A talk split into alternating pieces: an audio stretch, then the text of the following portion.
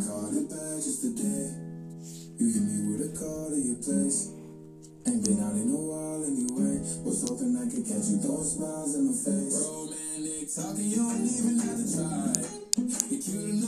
Hey, ¿qué onda a todos? ¿Cómo están? Mi nombre es Saúl, reportándome de nuevo desde Hardcore, evidentemente.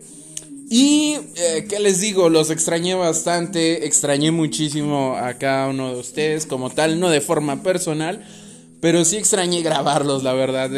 no grabarlos a ustedes, que vengo, vengo bien pendejo, perdón. Este, pues nada, eh, extrañé mucho eh, grabar estar aquí sentado y pues digo, quise iniciar de esta forma habitual, casual. y pues bueno, eh, estuvimos una semana ausente por vacaciones porque evidentemente respetamos los días santos. y nada fue nada de flojera, lo prometo. Pero este pues bueno, ya andamos aquí de vuelta. Eh, hoy quiero hablarles sobre un tema un tema muy particular que actualmente está, está impactando a la sociedad de forma tremenda. Y esto es debido a, evidentemente, elecciones próximas. Estamos viendo ciertos movimientos que, que suenan interesantes. Algunos, quizá de ustedes ya ubiquen a una serie llamada Black Mirror. La cual es una chulada. Si no la has visto, te vas a perder en esa chulada de serie que creo que ya es viejísima. Entonces, eh, supongo que una gran parte ya la ha visto. Si no la has visto, te super recomiendo este, verla, echarle un vistazo. Y quiero hacer referencia a un capítulo de la segunda temporada donde dice el momento de Waldo. Bueno, se titula el momento de Waldo. Porque, este, básicamente, y les voy a contar de forma menos mamadora posible. Porque para yo basarme en este tipo de, de cuestiones o, de podcast, trato de informarme de, de forma un poquito eh, opiniones externas para tratar de ser algo imparcial.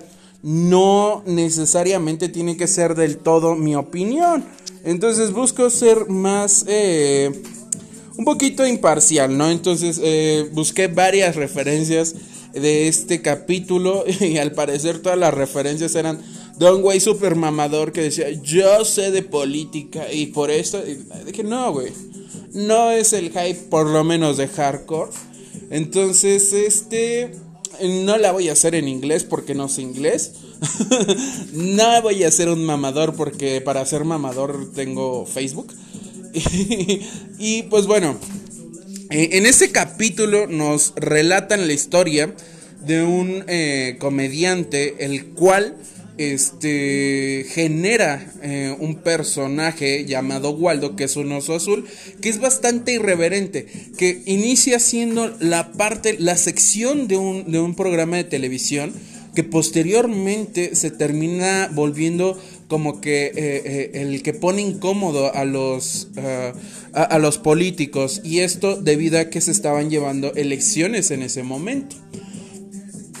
Para no ser demasiado largo el asunto, que de hecho es buenísimo irse a detalles de, este capítulo, pero para no, no embromarnos tanto, eh, eh, genera el personaje, pero este personaje es bastante irreverente. Este personaje eh, se la pasa enseñando su pilín, su falo, su miembro, como gusten decirle.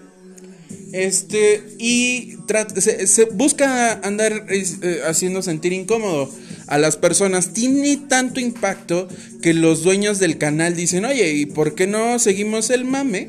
O sea, está haciendo tendencia en Twitter, está haciendo tendencia y está haciendo viral.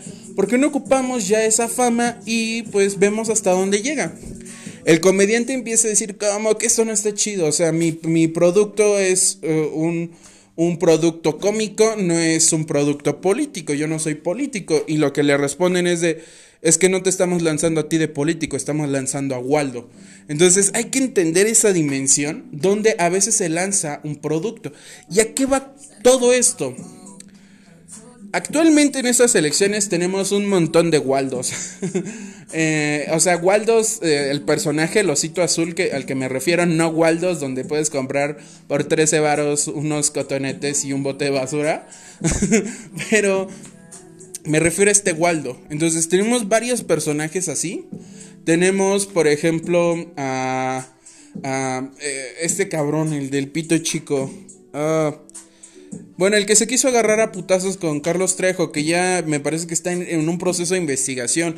Que el hecho de tener un cargo público solamente es... Eh, eh, tiene el mérito de que es una figura pública y eso es nefasto, es tal cual lo, que se proyectó con Waldo. O sea, tú tienes ya una carrera, eh, vemos el caso de Carmen Salinas, el caso de, de Cuauhtémoc Blanco, el este que estuvo en Solo para Mujeres este, que es eh, secretaria de Cultura, me parece.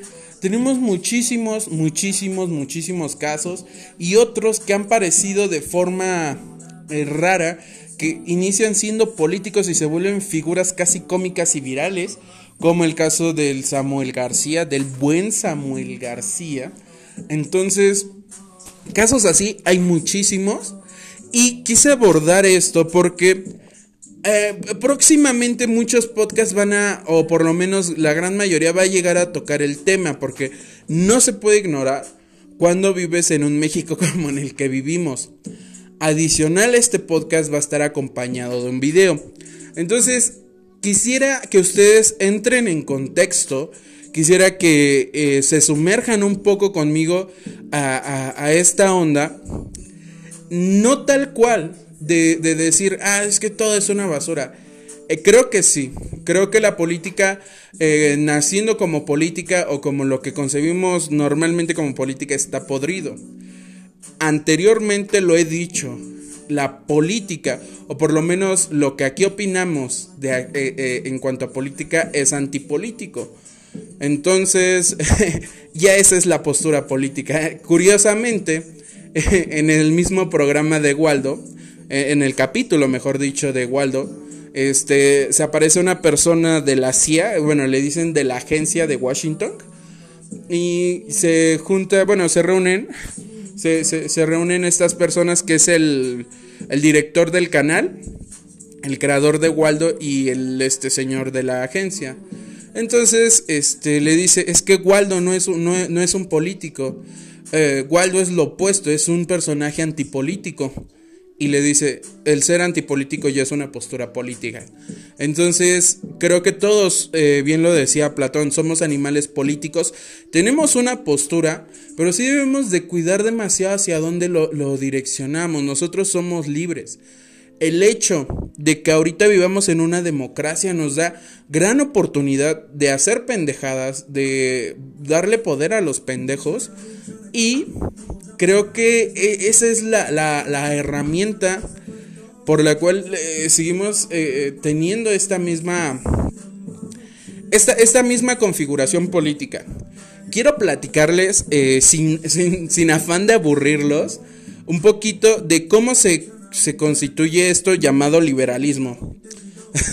Allá por hace un chingo de tiempo, cuando olían feo y todavía no se bañaban frecuentemente, este, las personas eh, vivían bajo regímenes monárquicos y todo eso, pero hubo algunas personas que dijeron, oye, no, no está chido así, este, ¿sabes qué?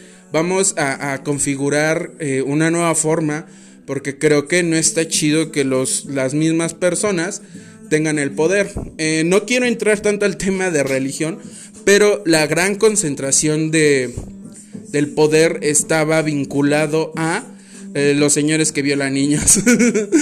no es cierto, no es cierto, no me excomulguen. Este, pero bueno, este... ¿En qué estaba? Violar niños. No, no, no. Ah, ok, sí, ya me acordé.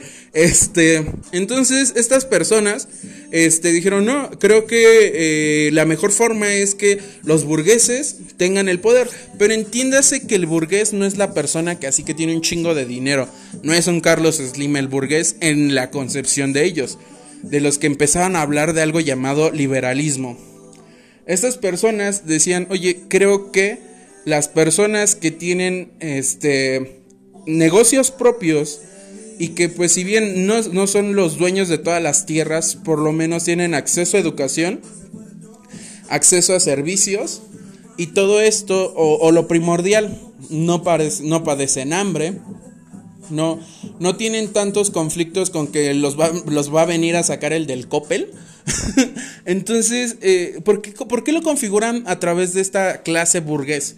Que si bien no son los más ricos, tampoco son los más pobres. O sea, existían en ese momento los comerciantes que serían como los burgueses los que eh, tenían para mover telas y así, pero no, no eran dueños de los barcos, por ejemplo. O sea, eran dueños de 25 rollos de tela que ya convirtiéndose, pues les alcanzaba para tener unos cuantos sirvientes.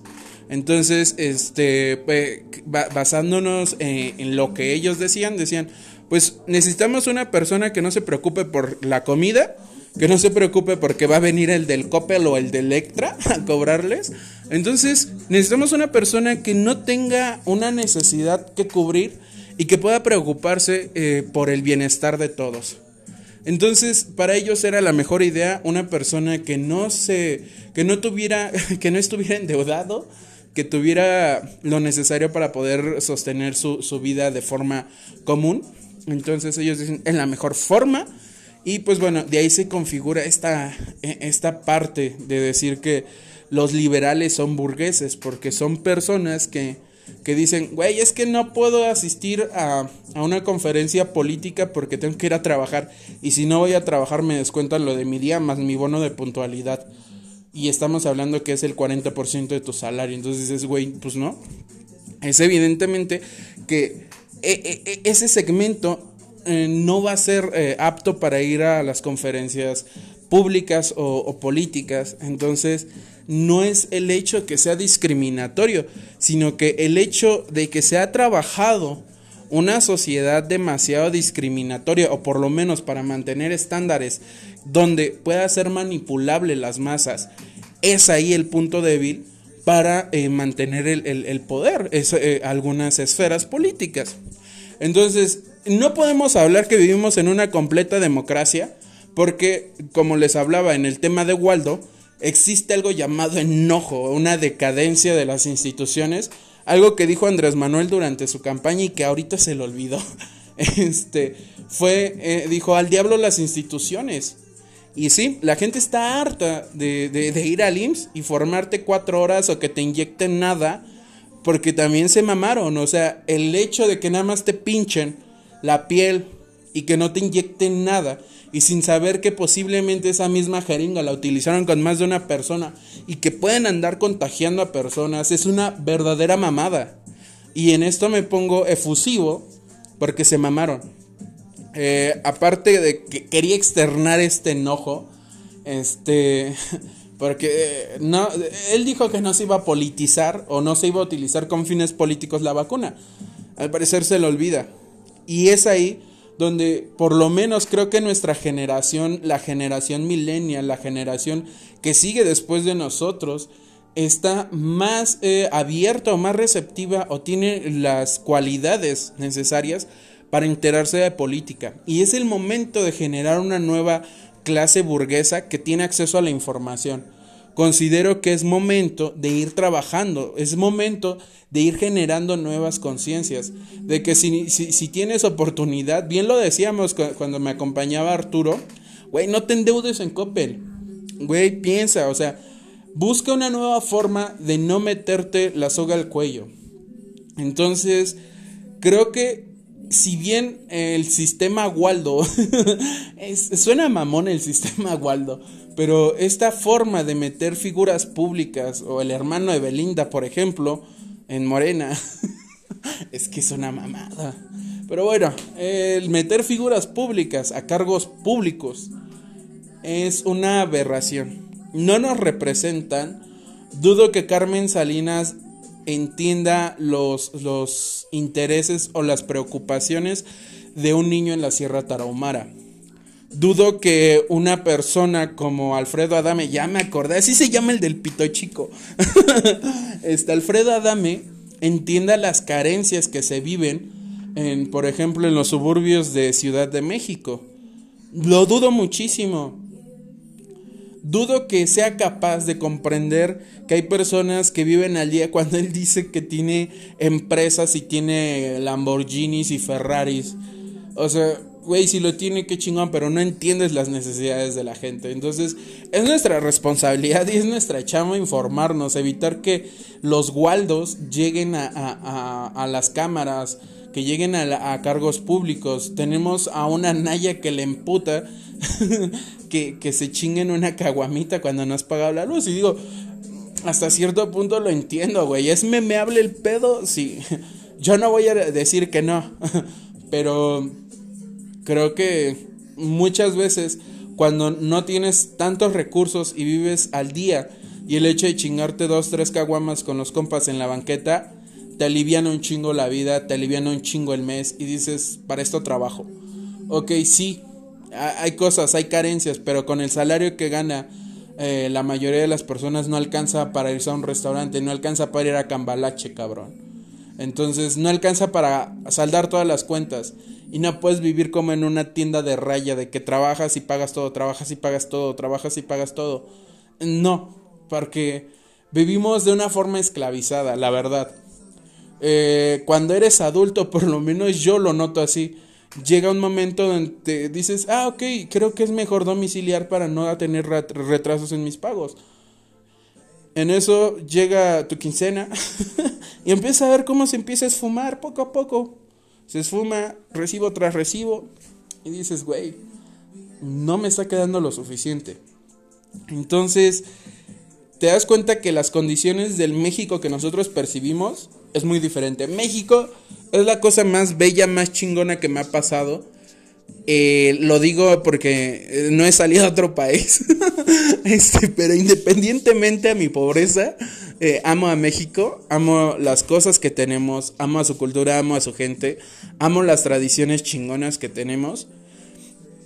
No sé si hubiera nacido en, en Noruega, tal vez no me hubiera quejado, güey. O sea, me gustaría tener la vida resuelta, seguro médico, este, un plan de retiro seguro tener lo suficiente en la cartera como para poder comprarme una casa, un coche, eh, o no sé, tener la vida segura, no sé, también me hubiera gustado, la verdad, ser rubio, este, blanco, me hubiera gustado, pero pues bueno, ser color cartón y vivir en México, en un país en vías de desarrollo que está desde 1990, pues eh, también lo disfruto. este, disfruto los tacos mientras escuchas cómo asaltan a las personas, mientras ves al güey que se sube al camión diciendo, ya se la saben. Es el México que nos tocó, pero también es el México que podemos transformar. Entonces, chavos, tenemos las herramientas para hacer una diferencia. Creo que eh, a veces eh, el que ya nos hayan cansado las instituciones, hace que nosotros dejemos de buscar un cambio. Pero las personas que están ahí adentro, ahí en la política, son las mismas que están buscando cómo chingarte. Y créeme, esas personas no se han cansado. Entonces, cuando nosotros dejemos de luchar, cuando nosotros empecemos a ceder, ellos van a tomar el poder absoluto. Entonces, chavos, busquemos la mejor forma de hacer las cosas. Quizá me estoy poniendo un poquito romántico. Este, prometo que en la próxima emisión ya me va a acompañar alguien para echar un poquito más de desmadre. Entonces, eh, en esta ocasión no, no, no, no bebí. Estoy sobrio, por eso estoy medio aburrido. Pero pues ya, esperemos que en la próxima emisión sea un poquito más amena, más divertida. Referente a lo que les decía que no iba a venir sola esta emisión viene con un video. Eh, este video va a estar publicado en la página de Hardcore. Si no se han suscrito, bueno, si no me siguen, síganme. Estamos como Hardcore Radios MX. Y pues bueno, espero que, que me puedan visitar, que puedan darle un vistazo porque vamos a tener una entrevista va a ser la primera entrevista y no sé si recuerden que les había prometido que para mediados de año íbamos a buscar agregar nuevos formatos, irle metiendo un poquito de producción a esto. Entonces, caminando hacia ello, este, pues bueno, este es el, el, primer pequeño gran paso que vamos a dar. Este, espero su apoyo, espero que lo disfruten. Todo esto lo que hacemos lo hacemos con amor, ya saben, eh, hardcore no es Saúl Hardcore es una familia que, que pues ahorita no está conmigo Fer, Arturo, pero son parte de la familia.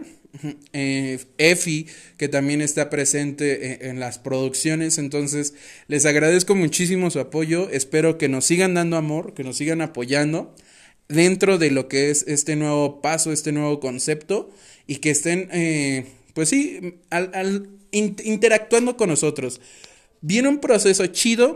Ahorita se nos retrasó un poquito un, un, proyectito que traíamos, de hecho ya, ya se había platicado por temas de tiempo, disponibilidad de agenda, se retrasó un poquito, pero manténganse en sintonía y van a ver, vienen cosas chidas, viene un live, viene, viene algo interesante. Pues bueno, hasta aquí el programa de hoy, este medio aburrido supongo, no, como es un tema tan serio, no lo quise extender tanto. Entonces, Espero que, les haya podido dejar un mensaje positivo. Espero que consideren esto como, como un consejo, como un regaño de un papá eh, regañón. Pero pues bueno, hasta aquí termina eh, el, el podcast de la semana. Y pues nos vemos hasta la próxima.